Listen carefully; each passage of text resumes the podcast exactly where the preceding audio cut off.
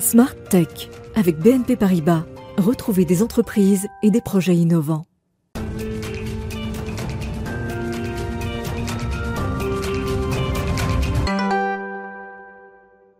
Bonjour à tous, bienvenue dans Smart Tech. C'est l'émission où l'on interroge la société numérique et également où l'on pousse les portes du secteur de l'innovation pour aller voir ce que ça transforme euh, du point de vue économique et également sociétal. Alors je vous propose de démarrer aujourd'hui avec un focus sur l'intelligence artificielle. On en parle souvent, mais quelles sont les forces françaises en la matière? On aura un top des meilleures startups françaises en IA dans l'interview avec Caroline Chopineau du Hub, du Hub pardon, France IA dans quelques instants.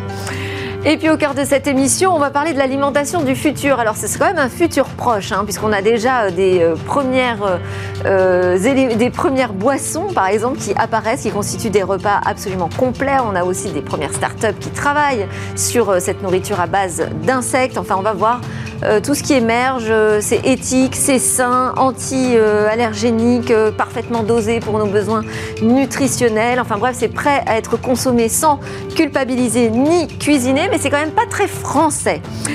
Alors ensuite, on retrouvera notre rendez-vous. On va parler des startups avec notre coach. Le thème qu'il a choisi aujourd'hui, c'est comment bien choisir ses associés. Et puis on conclura Smart Tech euh, ce matin par une innovation, euh, une innovation pour demain. Il s'agit d'un humanoïde qui est prêt à décoller avec ses quatre moteurs à réaction accrochés dans le dos. Mais tout de suite, donc c'est l'interview. On va parler des startups françaises en IA.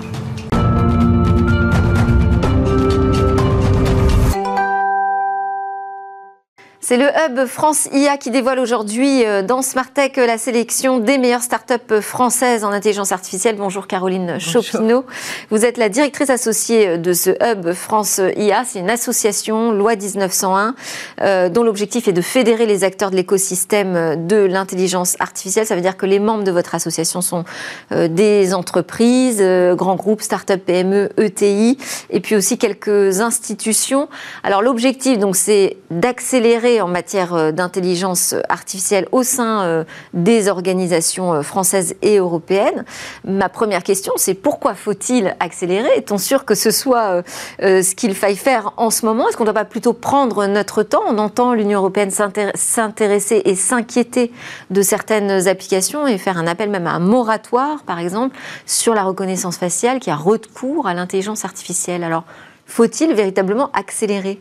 Alors, il faut accélérer aujourd'hui parce que nos entreprises en France ne sont pas du tout matures sur la partie IA et on voit une énorme concurrence à l'international. Aujourd'hui, il ne faut pas se leurrer, c'est les GAFAM qui pilotent toute la partie intelligence artificielle. Ils sont extrêmement en avance d'un point de vue technologique là-dessus. Nous, on ne peut pas rester en arrière au niveau de l'Europe, en France. Et on voit même le gouvernement a lancé le deuxième plan euh, de la stratégie IA, donc un plan de financement à plusieurs millions d'euros pour accéder à de la formation en IA et lancer des nouveaux projets sur différents secteurs, dont par exemple l'industrie, la santé euh, et euh, l'agroalimentaire. C'est des sujets qui sont stratégiques et l'IA, il faut arriver à le développer partout. Donc, euh, pas seulement y réfléchir, mais aussi passer à l'action. Hein. Ça, c'est oui, oui, industrialiser, oui. de, de, votre association. Donc, euh, vous allez nous parler de cette sélection des meilleures startups euh, en IA en France. Je dis en France, mais c'est pas forcément qu'une démarche locale, nationale. C'est vraiment européen aujourd'hui. Oui, c'est européen. En fait, la démarche de cartographie, elle est partie d'un consortium de trois pays la France, la Suède et l'Allemagne. On s'est regroupé fin 2020 pour euh, mettre en lumière cet écosystème IA européen. Alors européen euh, sur trois pays, mais la démarche là, c'est vraiment de s'étendre. En janvier, il y a des nouveaux pays qui vont rejoindre cette démarche de cartographie. Lesquels? J'ai pas le droit d'en parler pour le moment. Ça reste confidentiel jusqu'à la publication qui devrait être le 22 janvier. Euh, donc cette démarche, donc c'était vraiment aussi stratégique que ça d'annoncer. C'est assez stratégique, oui, oui. D'être. En fait, il y a plusieurs démarches de cartographie qui se lancent en France et à l'Europe, et c'est assez stratégique de se positionner comme ça au niveau européen avec ces quelques pays qui veulent rejoindre cette démarche-là et se positionner vraiment pour dans une démarche de souveraineté, de valorisation de l'écosystème. Donc on, veut rester un peu confidentiel sur ces nouveaux pays qui vont nous rejoindre pour faire aussi un petit peu de, buzz là-dessus. Euh, en tout cas, à voilà. Quoi il ressemble l'écosystème aujourd'hui? Il y a en Europe En Europe, il est. C'est amusant sur la première version qu'on a sortie donc en novembre 2020. On a vu euh, une sacrée différence entre nos trois pays, en fait, ne serait-ce qu'en quantité de startups référencées. En France, on en avait 153, il y en avait plus de 200, je crois, euh, en Allemagne, et un peu moins de 100 en Suède. Donc, on avait une démarche un peu différente pour euh, sourcer nos, nos startups. Euh, et, avec finalement des profils assez différents. Et les chiffres ont bougé. Hein. En France, on, on, a dépassé. On est à 246. les 200. Oui, 246. OK. Et alors, qu'est-ce que c'est une start-up de l'IA Parce que comment on décide d'attribuer de, ce qualificatif à une entreprise aujourd'hui? C'est sûr que c'est assez, euh, assez complexe. En fait, ce qu'on a fait, c'est qu'on est parti d'une démarche de sourcing. Donc, on a demandé à des start-up qui voulaient se positionner et qui pensaient se positionner sur le secteur de l'IA de se référencer. Et ensuite, on a mis en place un comité d'experts qui a sélectionné parmi, euh, je crois, là pour cette nouvelle version, on a eu 150 demandes, sélectionné celles qu'on allait pousser dans cette cartographie-là. Donc c'est toujours assez compliqué de savoir. Mais concrètement, c'est quoi une start-up de l'IA C'est une, entreprise qui est spécialisée dans le big data, dans. Euh Alors c'est un peu tout en fait. On a euh, à la fois des sociétés qui vont se positionner sur euh, le traitement de la donnée massive, donc tout ce qui va être big data avec des plateformes de traitement de la donnée. on va avoir des start-up qui sont verticalisées sur un secteur industriel, alors la santé, l'industrie, la cybersécurité, et qui vont utiliser de l'intelligence artificielle au cœur de la solution et vraiment le revendiquer hein, comme un différenciant technologique. Euh, et, puis après, il y a celles qui sont très euh, transverses et qui vont plutôt avoir des démarches de plateforme. Donc au niveau de la préparation de la donnée, qui est un vrai sujet aujourd'hui, et au niveau de l'industrialisation et de l'opérationnalisation de systèmes d'IA. Alors, ce qui euh, m'a frappé, c'est que dans le comité d'experts, il y a évidemment des entreprises vraiment technologiques, mais il y a aussi la gendarmerie nationale. Oui, tout à fait. Alors, on a la gendarmerie nationale qui est membre de notre association et en particulier euh, euh, le colonel Perrault qui est le coordonnateur de la stratégie IA euh, à la gendarmerie nationale. Un vrai sujet les technologies euh, du numérique et l'intelligence artificielle et comment est-ce qu'on peut protéger notre écosystème et euh, nos, petites start-up françaises par rapport à la concurrence internationale. ça pose la question de quel, dans quel secteur on est plutôt en pointe aujourd'hui en France en matière d'intelligence artificielle? Alors sur ce qu'on a sur la sécurité justement? Alors il y a nous ce qu'on a remarqué sur les 246 start-up, il y avait plus de 30 qui se revendiquaient sur le secteur de la santé. Alors c'est assez euh, classique, hein, c'est vraiment c'est la tendance. c'est la tendance. Et ensuite, ce qui était émergent, c'est le marketing. Alors il y a déjà beaucoup de startups en marketing, mais il y en a de plus en plus aujourd'hui par le traitement de langage naturel et l'analyse de la computer vision, qui sont des technologies qui sont toujours euh, énormément déployées aujourd'hui. Et puis on a vu aussi en hausse euh, tout ce qui touche à la sécurité et en particulier à la cybersécurité, qui est un vrai enjeu pour nos entreprises aujourd'hui. Et l'intelligence artificielle vient aider à mettre en place des nouvelles solutions de cyber. Alors, il y a eu une étude, euh, je crois que c'était l'année dernière, euh, qui a fait un petit peu de bruit, qui était publiée par des Anglais et qui disait que, bon, euh, en Europe, en fait, les champions, c'était plutôt des Anglais. Et que la France n'était ah. pas vraiment au top.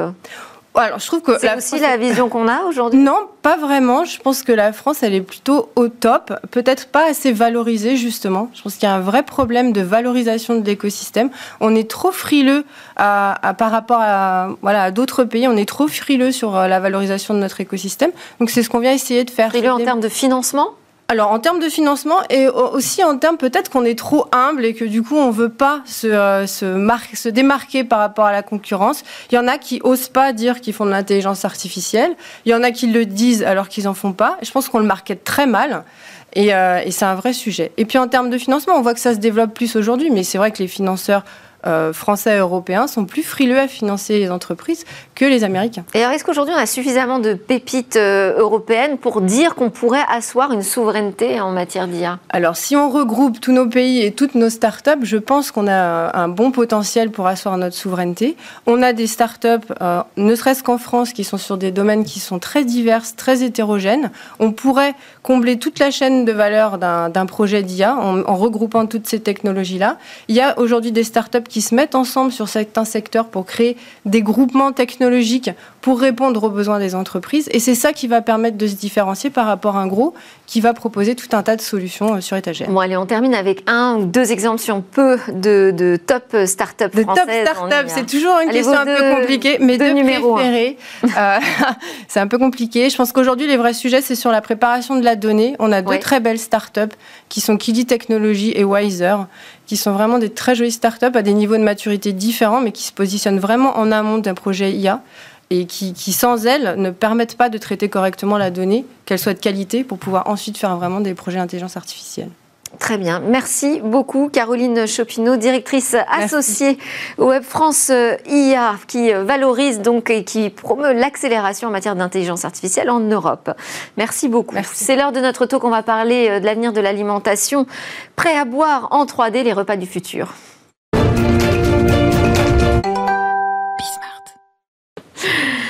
Alors, euh, on va parler d'innovation, de bienfaits euh, recherchés sur la santé et aussi l'environnement. Mais alors, à quoi ressemblera cette euh, alimentation de demain et comment est-elle déjà en train de changer? On en parle en plateau avec tous ces produits déjà posés sur la table.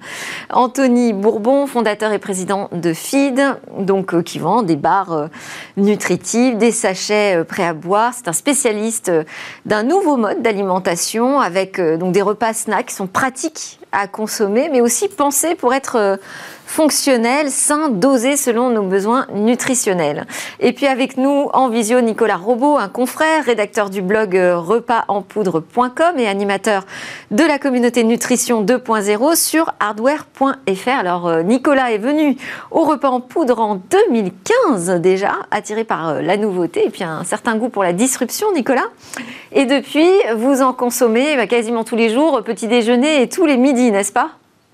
Oui, oui, oui, tous les midis euh, de la semaine de travail et tous les petits déjeuners euh, depuis, depuis un bon moment, en fait, depuis août 2015. Eh ben, ben, je vais bien, je continue à donner mon sang, je continue à, donner mon plasma, euh, je, fais un peu de sport, pas trop. non, mais je vais bien, donc je suis très satisfait en fait. Alors, on va parler de ces euh, repas déjà qu'on voit euh, sur la table. Là, il s'agit euh, pas simplement de snacks. Je sais c'est un repas snack parce que c'est rapide, pratique à emporter, mais c'est pas juste un snack. Ce sont des repas absolument équilibrés là que vous nous présentez. Voilà, sous différents formats. Donc là, il y a le repas en poudre à mélanger avec un shaker. Il y a le format liquide, donc qui est déjà préparé, et le format bar, qui est le plus facile à expliquer au consommateur puisque c'est un format qu'il a déjà consommé avec d'autres. Mais euh, sauf que les barres euh, céréales, en général, on les prend en plus à côté, au milieu des repas. Là, euh, vous les vendez comme euh, entrée plat dessert finalement. Hein. C'est ça. Une barre, c'est entrée plat dessert. Mais on le voit, les barres sont quand même beaucoup plus grosses qu'une barre classique. C'est des barres de 100 grammes, donc ça va contenir l'intégralité des besoins nutritionnels d'une personne, des macros et des micronutriments, donc protéines, lipides, glucides, fibres, vitamines, minéraux, oligo-éléments, ce qui permet de ne pas avoir de carence et euh, d'avoir une satiété qui est vraiment efficace, puisque l'index glycémique des barres est très basse euh, et ça permet de répartir les nutriments pendant de longues heures. Ça s'oppose un peu au fast-food où quand vous le prenez, vous avez l'impression d'être repu, puis deux heures après, vous avez faim, vous comprenez pas pourquoi. C'est tout simplement que vous avez eu un pic de glycémie euh, et du coup vous allez digérer très rapidement votre repas. Là c'est l'inverse, ça va répartir pendant euh, toute l'après-midi. Nicolas Robot, qu'est-ce qui vous séduit, vous, dans ce concept? Est-ce que c'est l'idée, justement, d'une nourriture saine, parfaitement équilibrée? Je vous connais un peu, vous n'êtes pas un super sportif non plus, hein, euh, Nicolas. Donc, euh.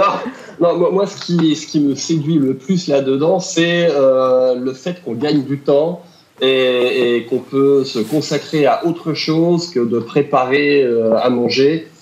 On, peut, on, peut, on peut préparer une répétition de théâtre, prendre des cours de guitare, faire des jeux de société.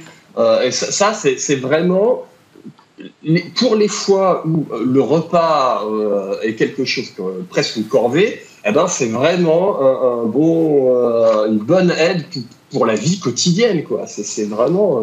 Et puis en plus, on, a toujours l'assurance de manger totalement équilibré. Il n'y a, pas un plat qui puisse être aussi complet, le, complet nutritionnellement. Le, rapport consommation et complétude, il est, à 100%. Donc, euh, c'est pourquoi se priver.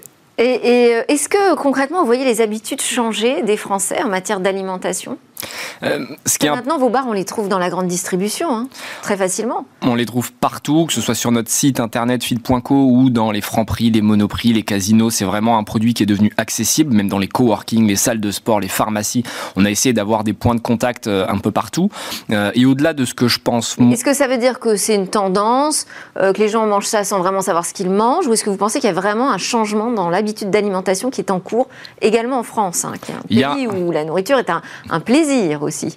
C'est vrai qu'en France, euh, c'est particulier parce qu'on a des traditions, on aime se mettre autour de la table, passer du temps avec ses amis, mais ce qu'il faut regarder, c'est les chiffres et pas seulement son intuition, parce que les Français ont souvent euh, l'impression d'avoir raison, euh, mais en réalité, les chiffres sont quand même assez tristes. Qu'est-ce qu'ils disent les chiffres? Les chiffres, il y a un Français sur cinq qui est obèse, un Français sur deux qui est en surpoids, 80% des Français qui passent moins de 30 minutes à table, un Français sur trois qui mange de manière nomade, donc qui ne se met pas euh, à table de manière euh, traditionnelle, un Français sur quatre qui a plus les moyens d'acheter des fruits euh, et légumes frais. Donc il y a vraiment un besoin de réinventer l'alimentation et c'est ce que vient proposer FID. On, le redit parce que c'est important, l'objectif n'est pas de se substituer intégralement à la nutrition traditionnelle. On n'est pas là pour faire changer le, paradigme français, mais plutôt pour offrir une option offrir une alternative de manière ponctuelle. Le, la plus grosse partie de nos consommateurs va consommer un ou deux repas par semaine, euh, mais par contre va le faire tout au long de l'année. Et c'est beaucoup mieux que quelqu'un qui va manger que du feed pendant 15 jours et puis après qui va en avoir marre. Mais de la même manière, si vous mangez des pâtes à la carbonara tous les jours pendant 15 jours, vous serez aussi lassé. Alors ça, c'est une vraie question euh, justement euh, de la lassitude euh, qu'on peut ressentir face à une nourriture un peu déjà préformatée, qui se ressemble tout le temps.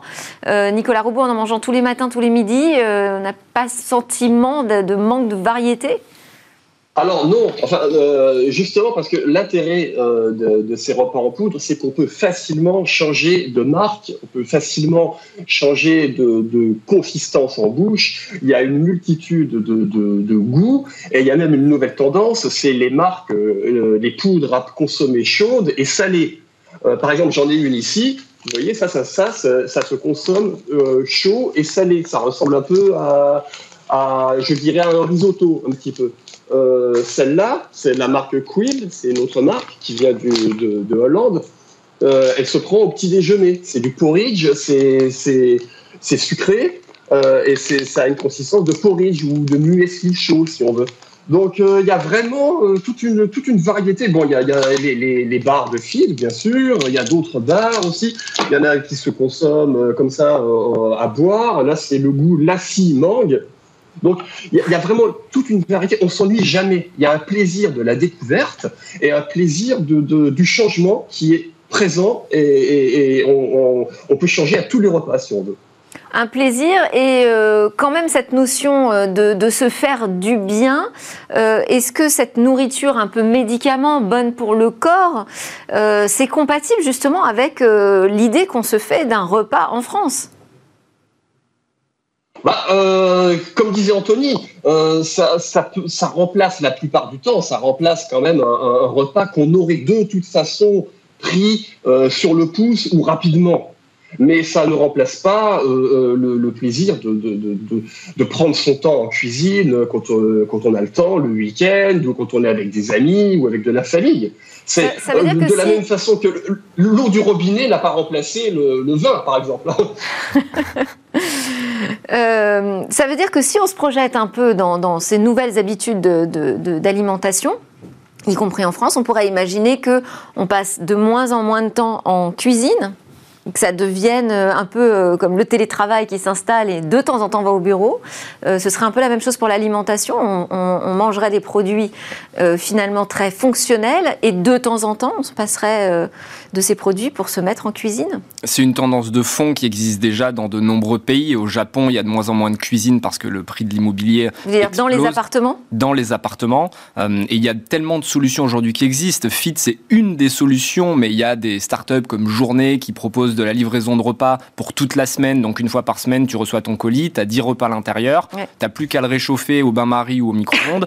Euh, c'est des plats qui sont cuisinés par des chefs et ça revient moins cher que si tu avais dû faire tes courses, euh, les préparer une fois sur deux, tu l'aurais trop cuit, pas assez cuit, loupé, après faut faire la vaisselle, il faut... Enfin, c'est honnêtement très compliqué. Et je trouve ça intéressant que la cuisine devienne non pas une corvée obligatoire, mais plutôt un moment de plaisir.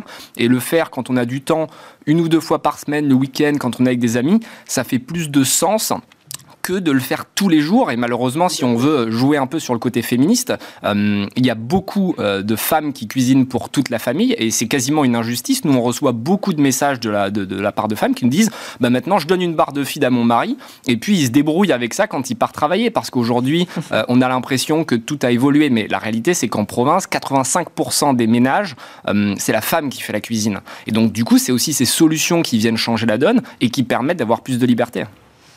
Et alors, ces solutions, vous avez évoqué euh, des startups. Nicolas Robot aussi a montré euh, certaines marques. On ne retrouve pas les gros industriels de l'alimentaire, en fait. Hein. Oui, et, c'est logique parce qu'ils ont du mal à s'adapter. Euh, il faut imaginer un gros bateau. Un gros bateau, s'il veut tourner d'un seul coup, c'est pas possible. Ça lui prend du temps. Alors qu'une start-up, c'est une petite barque et c'est très mobile, très agile.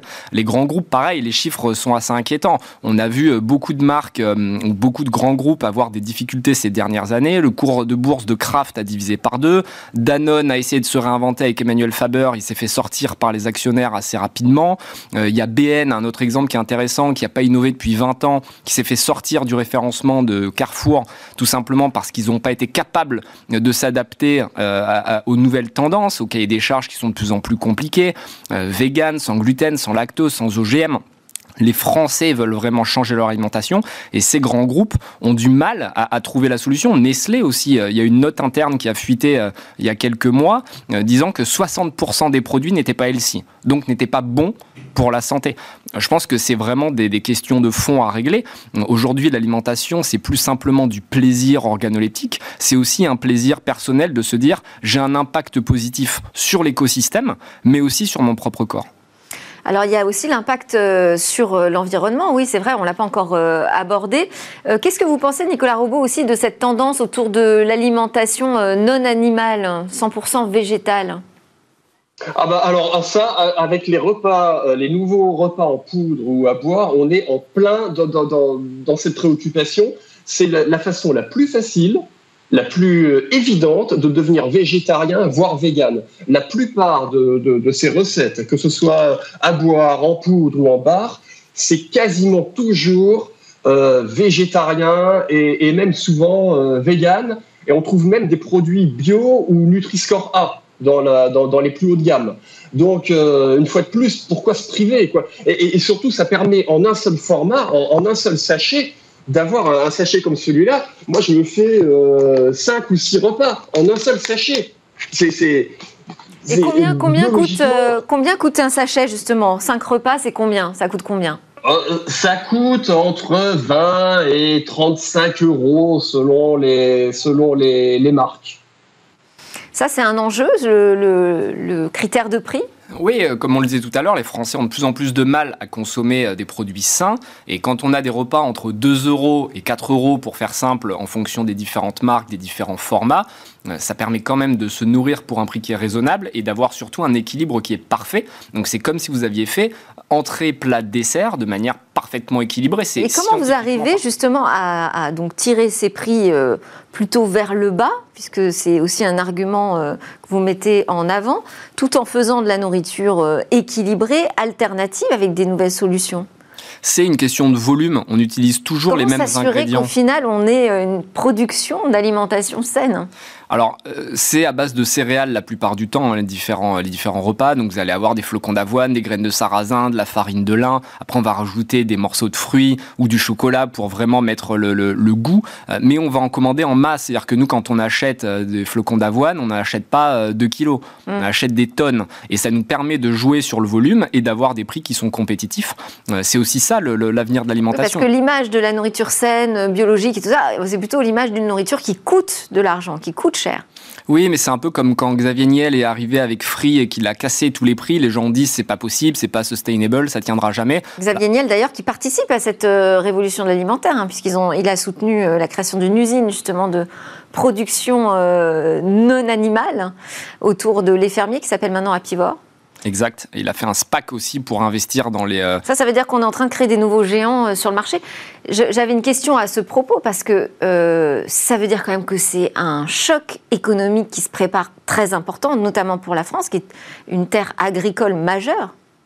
Il faut savoir se réinventer et la France doit jouer un rôle clé euh, dans ces, dans ces innovations parce que si elle n'est pas capable de voir l'avenir, elle va tout simplement disparaître de la scène internationale. On le voit, il y a beaucoup d'acteurs qui sont étrangers. Euh, FIT, c'est le seul gros acteur français, on va dire, qui est présent de manière intense sur cet écosystème. Et il y a des startups, au-delà des repas en poudre, qui réinventent complètement la manière de produire. Je pense à Gourmet, pour le coup, qui est différent de Journée, ça a quasiment le même nom, mais Gourmet, ils font du foie gras euh, à base de cellules. C'est-à-dire qu'ils vont euh, extraire une cellule euh, du canard, ou peu importe l'animal en fonction du produit recherché. Ils vont le mettre dans un liquide amniotique qui va permettre de créer de la viande sans avoir besoin de l'animal. Donc là, on parle plus de, la fausse viande, de viande en laboratoire. De la culture de viande. et ça, c'est quand même incroyable. C'est-à-dire qu'on pourra manger de la viande, mais sans avoir eu besoin de l'animal. Et ça, c'est des technologies qui sont incroyables. Et la France est vraiment en tête de ces sujets. Nicolas, vous vouliez réagir? Oui, on parlait tout à l'heure des, différences de, prix et du souci des gens de, vouloir consommer bio. Euh, on peut retrouver, si on veut, dans les repas en poudre, cette même euh, échelle des qualités. On, a des repas en poudre ou en bar ou en boisson euh, bio et Nutri-Score A si, on en veut. Donc, euh, euh, l'argument qu'on oppose parfois que les nouveaux repas ne seraient pas sains, euh, pas healthy ou je sais pas quoi. là aussi, il est bel. Il y a, il y a, toute, il y a toute la gamme qu'on veut dans les repas en poudre ou à boire. sur cette question économique et autonomie alimentaire de, de la France, est-ce que c'est un argument en faveur ou en défaveur, justement, ce nouveau mode d'alimentation? Bah, à partir du moment où la, France va se réinventer et va accepter l'innovation, euh, on va pouvoir évoluer. Il y a un ministre, il n'y a pas longtemps, d'agriculture qui a dit c'est honteux de, de qu'il y ait autant de véganes, etc. il ne faut pas avoir peur de l'avenir. Il faut plutôt essayer d'y participer. C'est un peu comme la blockchain. Dès qu'il y a de nouveaux sujets, c'est un réflexe naturel. Hein. D'abord, on freine. Hein. c'est chaud. J'ai envie de dire, c'est un petit peu. Euh, ça dépend d'où viennent les. Ça dépend d'où viennent les ingrédients. Euh, une grande majorité de l'avoine vient de Chine, par exemple mais euh, la France est assez bonne dans euh, les, protéines de poids et euh, l'extraction de la protéine dans les, dans les oléagineux, par exemple. Donc ça vraiment, ça dépend d'où viennent les ingrédients. Et pour revenir sur la phrase de Schopenhauer qui est hyper intéressante, il dit toute innovation passe par trois stades. Trois stades. Ah, elle est d'abord ridiculisée, ensuite elle est violemment combattue, avant d'être considérée comme ayant toujours été évidente. Hum. Et on l'a vu avec les grandes ruptures de société. Il y a toujours les haters qui vont commencer ou les gens qui ne sont pas en faveur de l'innovation qui vont dire c'est nul, c'est impossible. Et puis après ils y viendront. On pense aux smartphones, on pense. Oui, C'est surtout les industriels qui ont tendance à protéger déjà euh, leurs acquis et leur industrie. Le lobby, le fameux lobby. Mais euh, on voit que le consommateur a toujours raison. Mais ça va nécessiter quand même un accompagnement, parce que c'est une rupture euh, quand même profonde, euh, et c'est tout un pan de l'économie majeure euh, de la France qu'il faut changer. question aussi sur ces nouveaux types d'alimentation. Là, vous nous présentez donc des repas en poudre, des repas à boire, des barres de céréales. Alors moi, j'en consomme, donc je, je, sais à quoi ça ressemble. C'est aussi très poudreux finalement. Euh, est-ce que ça pose pas d'autres problématiques de santé sur le corps humain de n'ingérer que euh, de la nourriture liquide ou en poudre? Nicolas Robot euh, non, pas, à court terme. Quand il y a des gens qui mangent en majorité quelquefois des, purées, des soupes, des gruaux, des choses comme ça, ils, sont en bonne santé aussi. Le bol alimentaire, ce qu'on ingère à partir de la bouche, de toute façon, c'est toujours du liquide. Euh, et, la mastication, ça, ça, a très peu d'utilité. Ça sert uniquement à briser l'amidon euh, dans la bouche, mais en fait, euh, de l'amidon, il n'y en a quasiment pas dans les poudres. Donc, en, vrai, il n'y a pas de problème. personne, personne ne va évoluer et perdre ses dents en l'espace de quelques mois, alors qu'il a fallu des millions d'années pour arriver là où on est. Il y a une étude américaine d'ailleurs qui montre, parce que c'était un argument de, base des haters qui disait vous allez perdre vos dents. Parce qu'ils parlaient des, anciens qui ont 70, 80 ans et qui perdent leurs dents au moment où ils mangent liquide. Mais en fait, ils perdent pas leurs dents parce qu'ils mangent liquide, ils perdent leurs dents parce qu'ils ont 80 ans. Parce qu'elles sont euh, vieilles. Voilà, parce qu'ils sont vieux. Euh, et, et, il faudrait 80 générations pour que la dent commence à se ramollir si on mangeait exclusivement liquide. 80 générations, ça, laisse du temps, en sachant que personne ne mange que du liquide, puisqu'il y a aussi des barres, il y a aussi des, versions qui sont plus épaisses, et donc tu as cette mastication qui rentre en jeu. Donc aucun risque de santé. Le vrai risque de santé, c'est de consommer de la pâte à tartiner, c'est de consommer des produits qui contiennent 80% alors, que disent les professionnels de, de santé vis-à-vis de ça? Vous travaillez avec des médecins, vous allez euh, voir les hôpitaux, les chercheurs? Bien sûr, il y a énormément d'études qui ont été faites qui montrent que la satiété est super forte, qu'il n'y a aucun risque, au contraire, que euh, il y a même un journaliste qui avait fait l'essai de manger pendant un mois uniquement du feed. Euh, il avait fait une prise de sang en amont, une prise de sang euh, par la suite, et ces, ces, ces, normes de santé se sont ont tout évolué. Il avait moins de cholestérol, il avait plus de 40 Aujourd'hui, c'est pas recommandé par un médecin, Nicolas Robot. Est-ce que vous avez rencontré des médecins qui mettent en avant ces types de produits? Honnêtement, non, j'en ai pas. D'obésité, par exemple.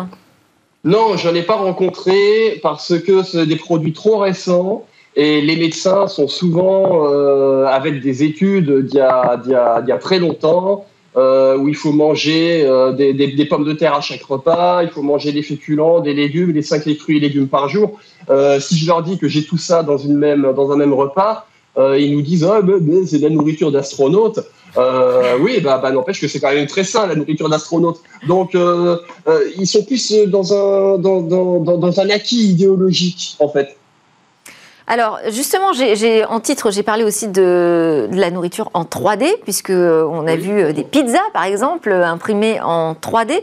Est-ce que forcément c'est de la nourriture saine aussi, cette nouvelle alimentation qui arrive dans nos assiettes il y a plein de nouvelles solutions, on en voit arriver tous les jours, donc ça dépend évidemment de la manière dont elle est faite. Il y a aussi des, ce qu'on appelle des scams, hein. donc c'est-à-dire qu'on va essayer de surfer sur une tendance euh, et faire des produits qui ne sont pas très sains. On l'a vu aux États-Unis avec des faux steaks, mais qui étaient remplis d'huile ou d'olagineux qui n'étaient pas forcément euh, qualitatifs. Hum, mais il y a aussi des vraies innovations. Je pense à Bolk, encore une fois, pour parler français, euh, c'est un, robot salade, c'est-à-dire que c'est une sorte de robot avec 40 tubes, de, avec des produits frais. Et à l'intérieur, il y a un tube de tomates, un tube de maïs, un tube de salade. Et ça peut vous fabriquer près de 350 recettes différentes en 30 secondes. Et, tout ça, c'est de l'innovation. Alors il y a des distributeurs, c'est ça, automatiques, enfin en libre service, et en fait on peut composer sa salade. Exactement, et plutôt que d'aller euh, faire la queue pendant une demi-heure pour manger une salade qui est pas très fraîche, vous avez des produits qui sont changés deux fois par jour par évidemment une équipe euh, qui se trimballe dans tout Paris ou dans toute la ville avec des produits qui sont euh, super frais, et ça vous permet d'avoir une qualité qui est vraiment incroyable à un prix défiant toute concurrence. Donc en fait, à un moment, il faut pas opposer la machine à l'homme, mais plutôt se dire que la machine va permettre à l'homme de faire des tâches euh, beaucoup plus intéressantes, beaucoup plus intellectuelles. Évidemment que l'humain va se faire remplacer sur plein de tâches, mais des tâches qui n'ont pas d'intérêt, qui ne sont pas intéressantes. Merci beaucoup à tous les deux. Euh, bon, on voit, voit que ça bouge dans les assiettes, mais enfin, ça bouge encore un peu lentement.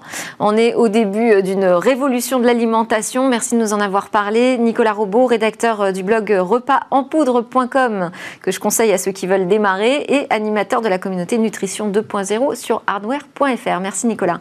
Et Anthony Bourbon, je rappelle, vous êtes le fondateur et président de FID. Allez, on part en pause et juste après, on se retrouve pour les conseils du coach startup, comment bien choisir ses associés.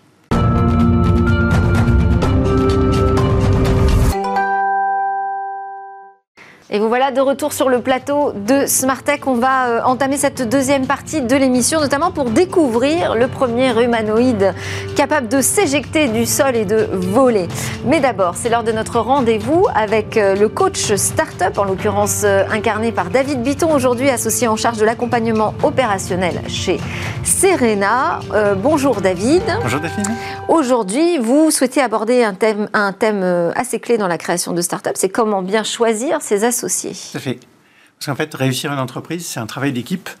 Et donc, je me disais que c'était important, effectivement, qu'on puisse le rappeler aujourd'hui, euh, pour rappeler que c'est fondamental de s'associer, en fait, pour réussir une entreprise, pour plusieurs raisons.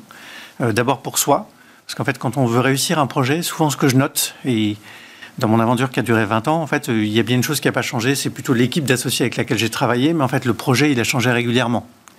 Donc, avoir la bonne équipe, avoir les expertises qui sont clés, ça me paraît être un, une nécessité absolue quand on crée, quand on veut réussir une entreprise. C'est aussi une, caution en fait pour les tiers, c'est-à-dire pour les investisseurs, pour les partenaires, de savoir qu'on n'est pas seul à porter un projet et qu'on est au contraire accompagné et que ce sont des associés, c'est-à-dire des gens qui s'impliquent, qui vont s'impliquer et s'engager au moins autant dans l'aventure. Ben, ce sont des gages de succès et en tout cas, ça fait vraiment partie des choses que nous, les fonds, on regarde euh, dans le choix d'un projet, c'est de valider que cette équipe existe. ce qui est délicat, c'est que c'est quand même des choix humains, que souvent quand on est entrepreneur, euh, qu'on démarre une aventure, c'est notre idée, qu'on a envie d'être dans la lumière, et vous dites, pourtant, c'est important de s'associer. Ah oui, moi j'en suis vraiment persuadé. Et être dans la lumière, en fait, c'est très agréable en fait, d'être dans la, lumière à plusieurs. On n'a pas besoin en fait, d'être seul, et on a envie de faire réussir effectivement son projet, et de partager ça. Euh, sincèrement, partager les bons moments et les mauvais moments. C'est ça aussi hein, l'avantage d'avoir une équipe, c'est qu'effectivement, quand, on, quand c'est difficile, eh ben, on n'est pas tout seul. Et quand on, est en train de réussir des choses, en fait, on peut aussi partager ça avec d'autres. Et c'est absolument génial. Mais ça veut dire qu'on partage le leadership? Ça ne veut pas forcément dire qu'on partage le leadership parce que c'est important effectivement quand il y a une équipe d'associés qui ait au moins un leader pour, pour qu'il y ait, quand il y ait des des conflits, parce que ça peut arriver, quand il y a en fait des, désaccords, on puisse les désamorcer, on puisse essayer de chercher en fait une solution en fait qui est compatible avec les associés, mais il y a besoin de trancher de temps en temps. Le, je crois que le cas le pire dans l'association, c'est quand il y a deux associés et qu'en fait on est à 50-50. Ah. Bah, ça part plutôt d'une bonne intention. on se dit, c'est ce que j'allais dire. Voilà, mais en fait, équitable. Non. parce que ça peut être vraiment le, le conflit entre associés c'est l'une des causes euh, majoritaires en fait des échecs des entreprises. Et donc un 50-50, ça veut dire qu'à un moment on peut se retrouver en fait dans un scénario qui est le pire où tout s'arrête et où en fait on ne peut plus trancher. Donc je crois qu'au contraire, s'il y a un conseil en fait à donner à ceux qui veulent créer une entreprise, euh, c'est vraiment au contraire de décider qui peut être le leader. Et le leader, ça ne veut, pas, veut pas dire le chef, ça ne veut pas dire euh, celui qui va prendre la lumière. Ça veut dire en fait celui dont l'équipe pense qu'il a les qualités en fait pour faire que il va animer l'équipe, donner la parole à tous, essayer plutôt au fait d'être conciliant et de créer en fait une cohésion entre tous et chercher ça et de chérir ça. Et comment on fait pour bien s'entendre alors au sein euh, d'un groupe d'associés? Eh bien, on pourrait penser quand on crée une entreprise comme ça que s'associer avec des amis, ça peut être un bon choix peut-être même s'associer avec de la famille, ça peut être un bon choix. Parce qu'en fait, on connaît ces gens et on n'a pas trop de doutes sur les valeurs, mhm. quelque part. Mais en fait, on n'a pas forcément travaillé avec eux. Et moi, j'ai l'impression que c'est plutôt plutôt de manière générale un mauvais choix qu'un bon choix. Parce qu'on a besoin de pouvoir se dire les choses et on a besoin d'être vraiment complémentaires. Donc ma recommandation, c'est effectivement plutôt d'aller chercher des expertises qui sont vraiment complémentaires. C'est-à-dire qu'au début, on a l'impression que c'est jamais un problème si les deux fondateurs en fait ont le même profil, parce qu'en fait il y a tellement de choses à faire qu'ils se répartissent les tâches. Mais quand on grandit, ben là on a besoin en fait de plus en plus de, compartimenter en fait les expertises et de compartimenter les équipes. Et c'est là en fait où des conflits peuvent naître. Donc s'assurer que les expertises sont complémentaires, ça c'est une chose qui est absolument fondamentale. Comment choisir ses associés? Moi je pense que de parcourir un pacte d'associés ensemble, et c'est la reco que je fais régulièrement. À quoi ça ressemble un pacte d'associés? On met quoi dedans? Euh, On met effectivement toutes les règles euh, qui vont s'appliquer, qu'on va écrire ensemble et qu'on va signer ensemble, qui disent euh, en cas de cession, en cas d'entrée d'un nouvel investisseur, en cas de problème, en cas de, de, dividendes, etc. Donc on va, on va parler en fait des sujets d'argent, de capital, de modèle économique, de décisions clés. On va décider en fait comment est-ce que les décisions sont prises et comment, en cas de blocage, justement, en fait, on dénoue ces choses-là. Et le gros avantage de faire le parcours d'impact d'associés, c'est que généralement, il existe des modèles standards euh, qui sont disponibles partout sur Internet. Et donc, de faire cette lecture avec en fait ces futurs associés et de voir en fait comment on réagit les uns les autres en cas de problème et de voir ce qu'on est prêt à écrire et signer, c'est une très bonne manière déjà de vivre ce qui pourrait être les situations de demain à un moment où c'est pas encore conflictuel. Et on a plutôt besoin euh, d'un accompagnement juridique là-dessus sur le pacte. oui, bien sûr, vous avez raison. C'est de toute façon toujours une très bonne, euh, une très bonne idée, effectivement, d'avoir un avocat qui va aider à mettre en place ça. Mais l'exercice euh, qui consiste simplement à descendre les différentes clauses qui sont recensées dans le pacte d'associés et d'essayer de voir en fait comment les uns les autres se comportent quand on ne les connaît pas encore complètement, donc moi je pense que c'est le moment où on peut changer d'associé en fait, tant que c'est pas encore signé. C'est exactement ça. Et euh, la question que je me posais, c'est si on s'aperçoit justement qu'on n'a pas choisi euh, le bon associé ou les bons associés, euh, comment est-ce qu'on se relève de cet échec? Est-ce qu'il faut aller chercher d'autres personnes ou on continue tout seul? Ah, moi, je, je, reste persuadé vraiment que, que réussir son entreprise, en fait, c'est beaucoup plus facile quand on est plusieurs que quand on est seul. Et, donc, si on s'est trompé, il vaut mieux en fait avoir le courage l'un et l'autre, les, associés en tout cas, de poser ce constat sur la table. Souvent, faire appel à un coach c'est là où ça peut être une très bonne idée, parce que des coachs vont pouvoir aider justement à parler du problème, mais sans que ce soit conflictuel et d'essayer de trouver une solution et simplement en fait de libérer la parole. Et bien souvent, euh, quand il y a une situation en fait euh, de, de blocage, et en fait les deux sont malheureux et donc, en fait, si on arrive à trouver une manière pour s'en sortir, et eh ben, on va préserver le bien social, la société. On va trouver en fait une suite pour chacun des deux, et donc euh, trouver un compromis. Donc, faire ça, il faut le faire, et, ça fait partie en fait de, de l'entrepreneuriat. Thérapie de couple là. mais c'est un couple. Hein, on travaille. Euh, j'ai travaillé avec les mêmes associés pendant 20 ans. donc, euh, franchement. Et on passe beaucoup de temps avec eux. Ah oui, oui, on passe beaucoup d'heures avec eux. Merci beaucoup, David Bito, pour vos conseils sur comment bien choisir ses associés. David Bito, je rappelle associé en charge de l'accompagnement opérationnel chez Serena. À suivre dans Smart Tech, on parle de demain. Demain, un humanoïde à moteur à réaction.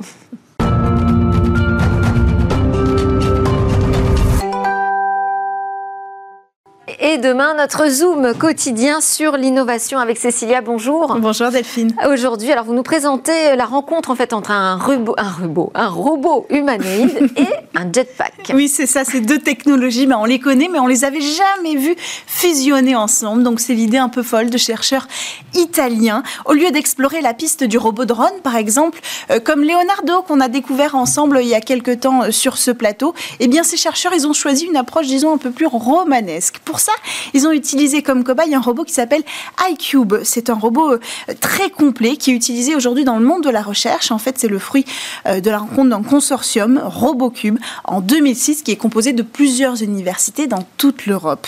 Euh, son objectif à ce robot, c'est de développer ce qu'on appelle la cognition robotique développementale. Autrement dit, les relations homme-machine et l'apprentissage cognitif de son environnement. Alors en partant de cette technologie, les chercheurs ont ajouté à ce robot quatre propulseurs qu'ils ont accrochés dans son dos exactement euh, comme on le fait avec un jetpack. Et ils ont donc transformé cet iCube en Iron Cube, exactement comme Iron Man, effectivement. Et est-ce que ce magnifique iCube équipé de moteurs à réaction vole aussi bien qu'Iron Man? Non, malheureusement, euh, il est encore très loin de challenger ce héros euh, Marvel. En fait, pour l'instant, il ne vole pas. La première étape, c'est d'évaluer les algorithmes de vol. Et puis, euh, parce qu'ils sont très théoriques, hein, évidemment, on, est, on en est au, au, tout début. Donc, le robot, il est posé sur des balances et il mesure la poussée. On allume les réacteurs et on mesure la poussée pour l'instant pour euh, voilà faire le point entre le poids euh, de la machine. Évidemment, on ne veut pas. L'idée, c'est de pas risquer un vol qui va tout se cracher euh, en l'air et, casser ce, ce iCube, ce Iron Cube désormais. ce sera la deuxième étape. Mais par contre, grâce à ce choix de propulsion, ça devrait être beaucoup plus stable et fiable que le choix des hélices, par exemple, comme avec les robots drones. Ça, c'est la promesse. Et puis, grâce au fait que ce robot, il est créé à la base pour l'étude d'interaction avec les humains, eh bien, l'objectif, c'est qu'une fois qu'il aura volé, peut-être au secours de quelqu'un, il pourra interagir avec lui. C'est à ça qu'on le destine, en tout cas, les chercheurs dans l'idéal. Ils l'ont appelé Iron euh, Q parce que l'idée, c'est qu'il aille voler au secours euh, des citoyens. Mais plus rationnellement, quand même, la première étape, le premier bénéfice de cette euh, technologie, ce serait peut-être la conception d'exosquelettes motorisés volants pour être utilisés pour et par des êtres humains. Merci beaucoup Cécilia Sévry. C'était Smart Tech avec euh, ses découvertes du monde de demain et également ses réflexions sur euh, cette société qui change. Vous l'avez vu autour de l'alimentation, c'est important. Euh, merci à tous de nous suivre à la télé, sur les réseaux sociaux et sur le web. Je vous donne rendez-vous demain, même heure en direct à 11h sur la chaîne Bismart. On aura de nouvelles réflexions et discussions sur la tech. Excellente journée.